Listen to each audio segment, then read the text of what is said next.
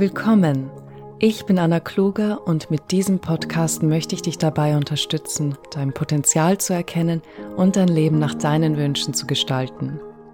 In der heutigen Podcast-Folge möchte ich darüber sprechen, welchen Einfluss Ängste auf unser Leben haben und wie wir sie überwinden bzw. transformieren können.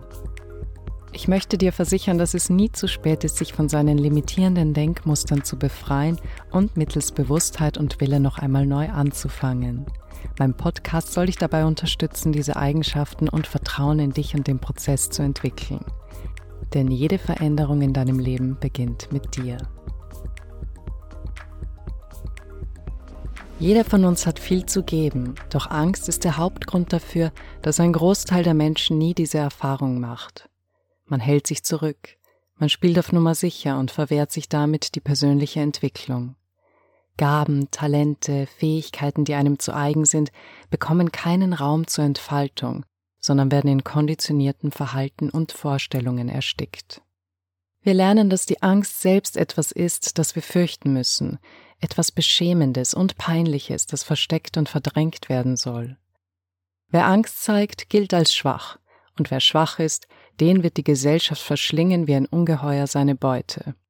Doch das eigentliche Ungeheuer sind Vorstellungen wie diese, denn sie sperren uns in einen Käfig, der uns Sicherheit vorgaukelt, während wir in unserem eigenen Wahnsinn vergehen. Eine Lebensweisheit lautet, dass wir entweder wachsen oder degenerieren. So etwas wie Stillstand gibt es nicht. Der Mensch besitzt ein nahezu unerschöpfliches Potenzial, wenn es darum geht, über sich hinauszuwachsen und das Unmögliche möglich zu machen.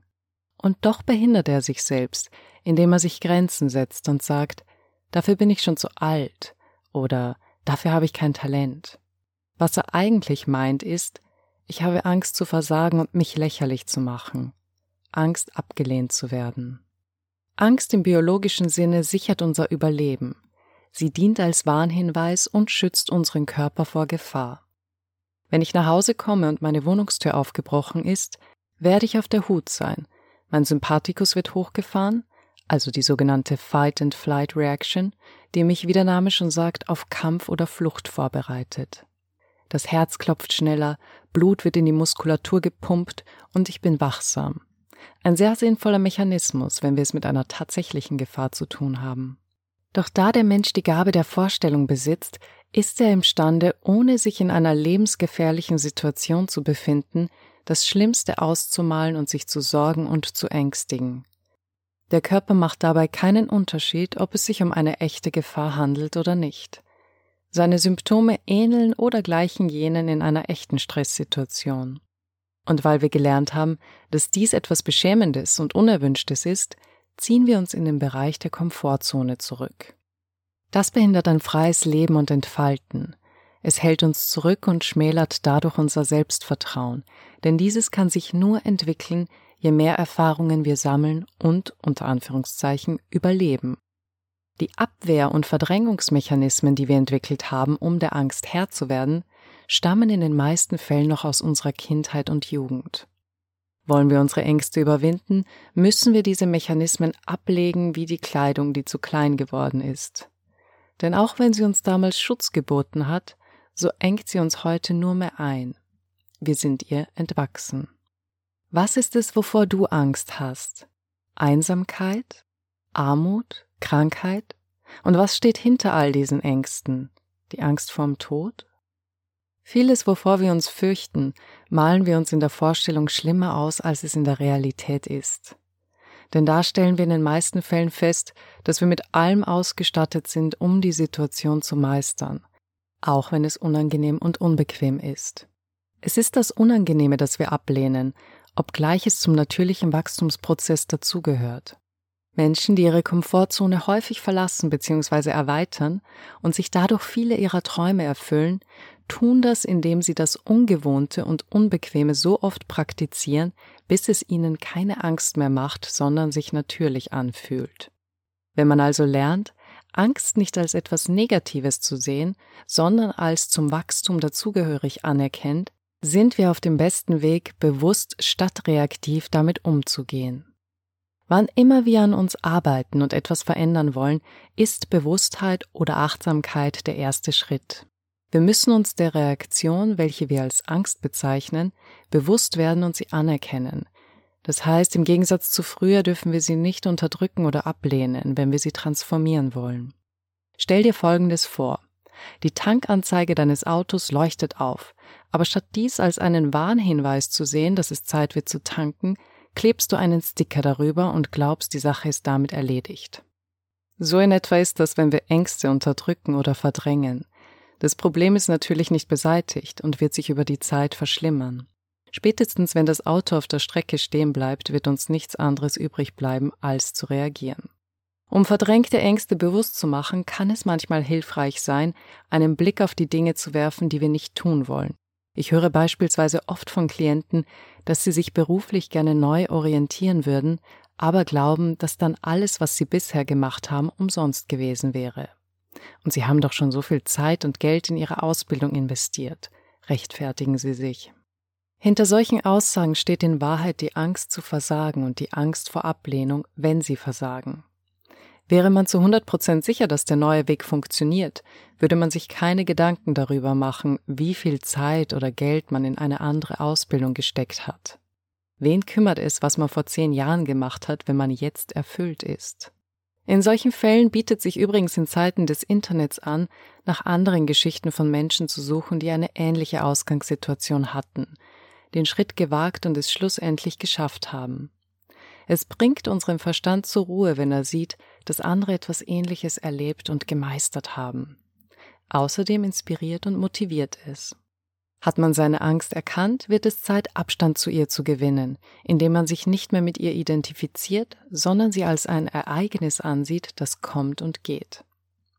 Nun mag dir das im ersten Moment seltsam anmuten, doch wenn du zu Menschen gehörst, die sagen, ich habe eben Angst vom Alleinsein oder ich habe eine Redeangst oder ich gehe nicht gerne ein Risiko ein, dann hast du dich mit deiner Angst identifiziert, hast sie zu etwas gemacht, das zu dir gehört, und damit gibst du ihr Macht über dich, denn du glaubst, du kannst nichts gegen sie tun. Verfolgt man diese Ängste zurück, so stellt man fest, dass sie an Vorstellungen, die wir über uns oder unser Leben haben, gebunden sind. Die Angst vom Alleinsein oder die Angst vor Armut und Ablehnung machen uns abhängig von anderen Menschen oder materiellen Objekten. Ein freier und ruhiger Verstand praktiziert hingegen eine Bindungslosigkeit, also das Freisein von Verhaftung anderen Menschen, dem eigenen Heim und seinem Vermögen gegenüber. Mach dir Folgendes bewusst. Alles in diesem Leben ist geborgt. Nichts gehört wirklich dir. Nichts davon wirst du mitnehmen, wenn du stirbst. Vergänglichkeit ist etwas, das dem Menschen besonders große Angst macht, obgleich sie zum natürlichen Prozess des Lebens gehört. Alles entsteht, erblüht, vergeht und macht Platz für etwas Neues. Wir nennen das Evolution, aber aus irgendeinem Grund wollen viele sich nicht damit abfinden, dass auch der Mensch ein Teil davon ist. Und so klammert sein Ego an allem, mit dem er sich identifiziert, dem Partner, dem Heim, seinen Statussymbolen und sogar seinen Ängsten und Traumata. Ich wiederhole, an etwas zu klammern, das temporär ist, das man also wieder verlieren kann und wird, gibt diesen Dingen Macht über unser Wohlbefinden. Dadurch engen wir uns selbst ein. Zu erkennen und zu akzeptieren, dass alles nur geborgt ist, dass alles nur eine Zeit lang zu dir gehört, kann zu einem erhabenen Gefühl wie Dankbarkeit führen, wenn du lernst, diese Dinge wirklich zu genießen und die Zeit mit ihnen auszukosten. Ich möchte an dieser Stelle betonen, dass es nicht darum geht, Ängste komplett aus dem Leben zu verbannen. Es gibt sinnvolle Ängste, wie beispielsweise die Angst, die man bekommt, wenn der Arzt einem sagt, dass der ungesunde Lebensstil den Körper beeinträchtigt und man daraufhin seine Ernährung und sein Bewegungsverhalten ändert. Aber Angst vom Tod zu haben und diese zu verdrängen, wird dich nicht unsterblich machen. Statt also Neurosen zu entwickeln, kann man diese Angst positiv transformieren, indem man akzeptiert, dass das Leben endlich ist und man seine begrenzte Zeit hier auf Erden genießt, die schönen als auch die schwierigen Momente des Lebens annimmt und vollkommen lebt. Es ist nicht möglich, alle äußeren Umstände zu kontrollieren, aber deinen Verstand kannst du lernen zu kontrollieren und dadurch werden Freude und Schmerz zu normalen Wegbegleitern, auf die du bewusst reagierst und dich nicht von ihnen überwältigen lässt. Viele meinen, dass eine Distanziertheit, also das Aufgeben einer Bindung an Menschen und Gegenstände, etwas mit Gleichgültigkeit zu tun hat. Doch nichts könnte ferner liegen. Die meisten von uns haben irgendwann eine Airbnb-Wohnung bewohnt. Stell dir vor, du kämst in deine absolute Traumwohnung und du weißt, dass du eine Woche dort verbringen wirst. Du genießt jeden Augenblick in dieser Wohnung, erfreust dich an der Dekoration, an dem Geschirr und all den Annehmlichkeiten, die dir gefallen. Ist diese Wohnung hingegen dein Eigentum, dann fängt man oftmals an daran zu klammern. Nichts darf in die Brüche gehen, man wird übervorsichtig. Dieses Geschirr darf nur zu besonderen Anlässen verwendet werden und die Schublade dieser antiken Kommode darf nur mit äußerster Vorsicht geöffnet werden. Plötzlich genießt man nicht mehr, sondern entwickelt Angst. Dieses Beispiel kannst du auf alles übertragen. Dein Aussehen, deine Beziehung, deinen Ruf. Wann immer du an etwas klammerst, entsteht gleichzeitig auch die Angst, es zu verlieren. Machst du dir hingegen klar, dass du alles in diesem Leben nur für eine bestimmte Zeit hast, dann wirst du es, solange du es hast, genießen und dich daran erfreuen. Es kann hilfreich sein, sich seine größten Ängste aufzuschreiben, um sich ehrlich damit auseinanderzusetzen. Frage dich, was habe ich Angst zu verlieren? Meinen Partner? Meinen Status? Mein Aussehen? Wie müsste ich mein Denken und meine Einstellung zu diesen Dingen verändern, um nicht zu sehr an ihnen zu hängen und zu klammern? Denk daran, du kannst all das weiterhin lieben, schätzen und dich daran erfreuen. Es geht lediglich darum zu verstehen und zu akzeptieren, dass all das temporär ist und wir es nicht wirklich besitzen oder kontrollieren können. Lass sie dein Leben bereichern, aber mach dein Glück nicht davon abhängig, sonst gerät man in Panik, wenn einem etwas genommen wird. Ein bekanntes Beispiel ist der Verlust des Berufs, denn in weiterer Folge wird uns damit das Gefühl von Sicherheit streitig gemacht. Das Hauptproblem ist aber wiederum unser Denken, das in alle möglichen Richtungen abdriftet. Es blickt in die Zukunft und sorgt sich, es blickt in die Vergangenheit und macht sich Vorwürfe. Das einzig Sinnvolle in solchen Momenten ist, sich der gegenwärtigen Situation zu stellen und präsent zu bleiben. Was kann ich tun? Wen kann ich fragen? Und vor allem, welche Möglichkeiten eröffnen sich hier? Habe ich ohne dies nicht lange Zeit davon gesprochen, dass ich in diesem Job unzufrieden bin? Ist das nicht die Chance, etwas Neues anzufangen? Was wollte ich schon immer tun? Wer möchte ich sein? Das sind Fragen, die uns Kraft geben und unser kreatives Denken fördern. Immer, wirklich immer ist es in schwierigen Augenblicken das Beste, tief durchzuatmen, die Angst oder Sorge zu akzeptieren und dann Klarheit darum zu schaffen. In eine negative Gedankenspirale abzudriften, schafft nichts außer Panik. Und aus einem panischen Zustand herauszuhandeln, führt in den wenigsten Fällen zu einem befriedigenden Ergebnis. Hilfreich ist ebenfalls, die Situation als Teil eines größeren Bildes, das man nicht in seiner Gesamtheit erblicken kann, zu sehen.